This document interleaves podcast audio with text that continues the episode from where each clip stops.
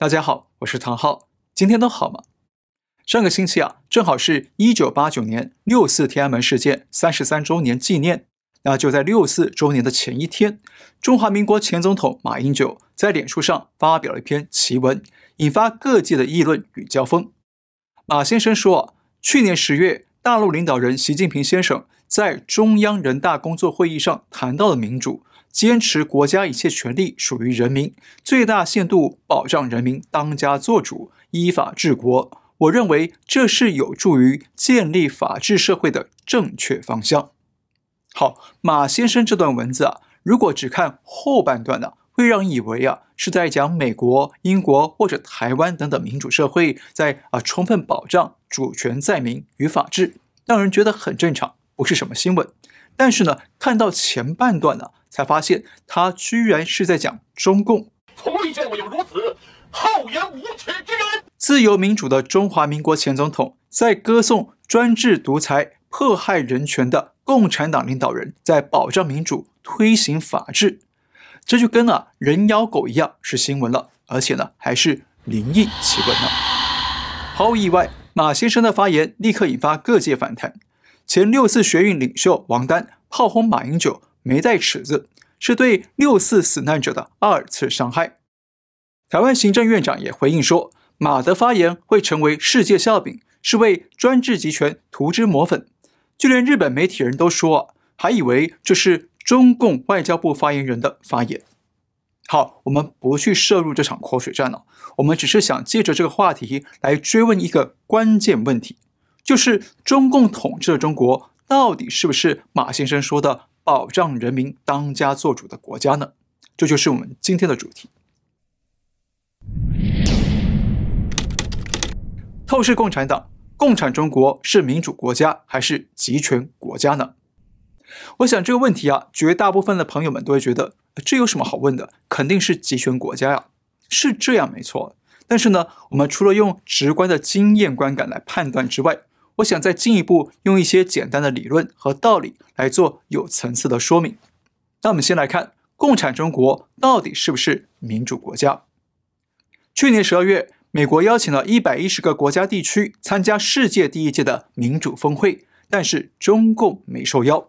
不过呢，中共外交部副部长乐玉成却在峰会召开前夕高调大胆地喊说：“中国是当之无愧的民主国家。”而这个口号啊，当时引发很大的争议，也体现了中共造假吹嘘的极端思维，就跟当年的人有多大胆，地有多大产差不多。而习近平自己也不断宣称，现在的中国是个民主国家，他还不断强调说，实现民主有多种方式，不可能千篇一律。一个国家民主不民主，要由这个国家的人民来评判。那乐玉成也跟着附和着说。民主不需要教师爷，好不好？人民最知道。好，中共这套说法听起来好像有点道理，对不对？但其实啊，是似是而非的偷换概念。什么意思呢？打个比方啊，大家都知道牛肉面吧？牛肉面呢，在不同的餐馆里头都有不同的做法，有不同的配方和味道，这是肯定的。但是各家餐馆的牛肉面里面呢，肯定都会有一些共同的基本配料。啊，至少都会有牛肉、有面条、有汤汁，对不对？因为这些啊，就是牛肉面的标准配置嘛。那如果牛肉面里面没有牛肉，那就叫牛肉汤面了，因为只有汤和面条而已。那么同样的道理哦，我们来看一看，民主如果是一碗牛肉面，那么这碗面里头应该有哪些基本标配呢？根据著名的民主政治学大师 Robert Dahl 的总结，他认为。民主政治的整个过程是为了实现政治平等，所以至少要有五项基本标准：第一，人民可以有效的参与；第二，所有公民拥有平等的投票权；第三，人民有充分的知情权；第四，公民拥有对表决议程的控制权；第五，人民拥有普及的政治参与权。好，这五项标准啊。对海外和台湾的华人朋友来说啊，应该都很熟悉了，因为海外的民主政治就是依据这五项标配在运行的。但是中国的朋友们可能就觉得陌生了，因为啊，中共虽然也号称自己是民主国家，但是呢，却始终不愿提供人民啊这五项民主标配。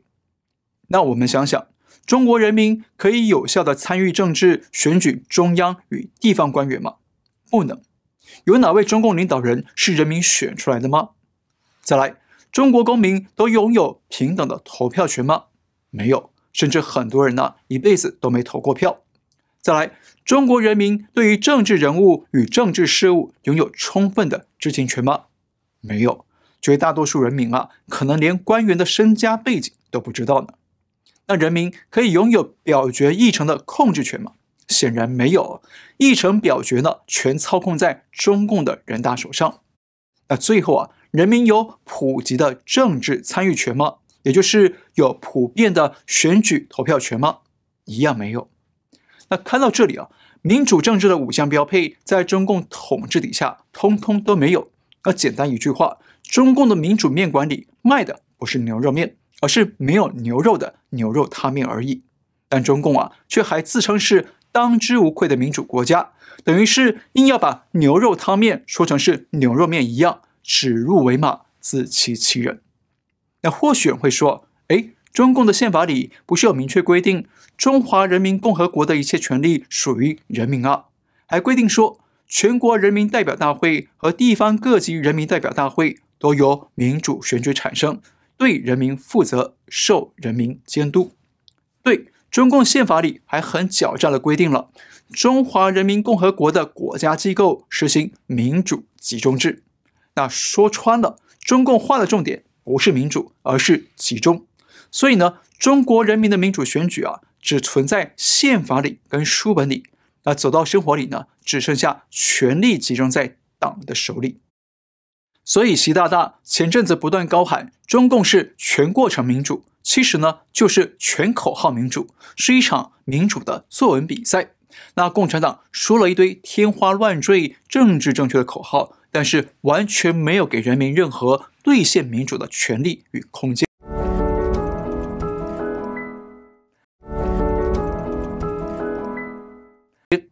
那相反的，从本质上来看，中共建政七十几年来，他的所作所为啊，反而充分表明了共产中国是一个极权主义的国家。怎么说呢？一样啊，我们先来看极权主义的标配有哪些。那一般来说，现代的极权主义往往具备七项特点：第一，特定的意识形态；第二，国家力量控制个人；第三，强制执行的手段；第四，现代化的科技，第五，国家力量控制社会，第六，个人独裁与一党专政，第七，活跃的领导人。好，我们来一个个解释。首先，中共有没有特定的意识形态呢？当然有，就是共产主义和社会主义。那其次，中共有没有动用国家力量全面控制每个人呢？当然有。看看中共不断推陈出新的各种数字监控手段就知道了。再来，中共有没有强制执行社会控制的手段呢？那这里面呢，还涵盖了四种手法：第一，警察恐怖；第二，思想灌输；第三，言论审查；第四，残酷迫害。那这些手法，中共显然都有，对不对？警察恐怖，这不用多说了。无论是香港反送中，还是上海的疫情抗争，都可以看到大批警察强制镇压人民，用暴力制造恐惧。那思想灌输呢？在毛泽东年代，人人手中都要有一本毛语录，不断的阅读和背诵党魁的思想与教条。那二十一世纪的今天，中共又推出了一套叫做“大家学”的口袋书，要人民时时刻刻都学习习主席的金玉良言，以及他。不断创新的国文能力，共同绘制精细、精慎、细腻的工笔画。再来，言论审查，这已经是每天呢发生在中国十几亿人民的每日生活里的家常便饭了。最简单的例子，中国的朋友们如果不能网络翻墙，就看不到我们的节目跟海外的自由信息，对不对？至于残酷迫害，这个更是啊，中共从建党以来就具备的统治工具，不只包括文革式的批判斗争、暴力殴打、饥饿虐待，甚至还活摘人体器官。那巧的是啊，英国媒体这两天才刚刚大篇幅报道中共活摘法轮功学员器官的残酷迫害。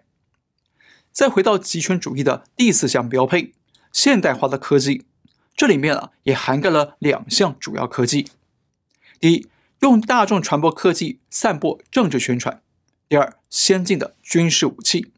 那这两项科技，中共有没有呢？当然有。中共直接或间接地控制着全国大大小小的报纸、广播电视台，还有无数的网站平台，还控制着微信、微博等等手机通信程序。同时，中共还穷兵黩武地投入大量军费，生产制造各式各样的武器与军舰。像中共的第三艘航空母舰，目前正在紧锣密鼓地加紧赶工。再看第五项标配，中共有没有动员国家力量全面控制社会呢？显然有，那这就不多举例了。第六项标配，中共有没有个人独裁与一党专政呢？一直都是。中共表面呢，号称有七位或九位政治局常委在做集体决策，也就是所谓的民主集中制，但实际上却是党魁说了算，或者是党内最有权力的那个人说了算，对不对？像邓小平。他虽然没当过总书记或国家主席，最高的公职身份也只是国务院副总理，但是啊，他手里却长期握着军权，是中共军委主席，所以他才是当时党内最有权力的人，是他一个人说了算。再看最后一项标配，中共有没有活跃的领导人？显然有，习主席不但几乎天天出现在国际媒体的报道里，受到海内外的热烈讨论。他还每天呢忙着跟党内各派系展开激烈对抗，双方你来我往，非常的活跃。好，我们整个分析下来啊，可以发现中共啊绝对不是像马英九讲的那样是个保障民主、推行法治的国家。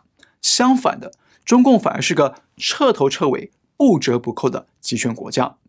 那中共通过各式各样的思想灌输、言论封控、暴力镇压。残酷迫害以及全面监控，实现了一党专政、个人独裁的数字集权主义，对十几亿中国人民实施了七十几年的囚禁与迫害，一直到今天。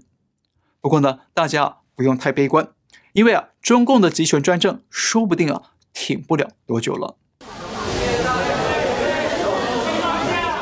十一月七号下午两点五十九分，两岸历史性的一刻发生了。没错。马先生早在二零一五年专程飞到新加坡与习主席握手，而且一握就是八十一秒钟，这背后的神秘威力啊，可想而知。因为呢，江湖上一直流传着马先生的握手具有神秘力量，可以改变人的命运。像歌手王力宏就是最新的受害人，哦，不是，是见证人。再看看马先生跟习主席在七年前这一握之后，习主席是不是也改变了命运？他升级成为总加速师，年年带领共产党飞快地朝向悬崖狂奔，不但在党内掀起宫廷生死斗，还使出了动态清零、自断粮草，同时呢，还跟全世界为敌，最后招来国际社会的联合围堵。所以说啊，虽然今天马先生吹捧中共的发言让人感到错愕与错乱，但我们呢，还是要感谢他用心良苦。在七年前埋下了一个扭转中共命运的神秘掌心雷。好，最后我们再说一次，中共绝对不是民主国家，反而具备了极权主义国家的七大特点。特点一，有特定的意识形态，共产主义和社会主义。特点二，动用国家力量控制个人。特点三，有强制执行社会控制的手段。包括警察恐怖、思想灌输、言论审查和残酷迫害。特点四，有现代化的科技，包括大众传播科技和先进军事武器。特点五，动用国家力量控制社会。特点六，有个人独裁与一党专政。特点七，有活跃的领导人。好，摄影师啊，说他想不到新的梗了，那今天就聊到这里。别忘了订阅、留言、按赞、转发给更多的朋友们来看。感谢您收看，我们下次再会。